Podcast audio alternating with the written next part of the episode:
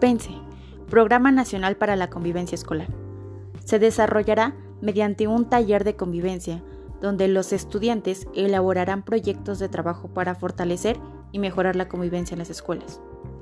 El taller para segundo grado será Las reglas de convivencia, dialoga y resuelve.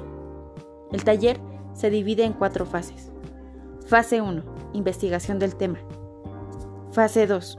Construcción del proyecto. Fase 3. Retroalimentación con los padres de familia. Fase 4. Cierre del taller en la Feria de la Convivencia.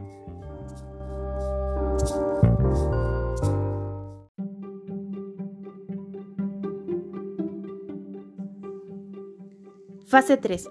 Retroalimentación con los padres de familia. Yo te quiero por qué. Yo te agradezco por qué. Propósito.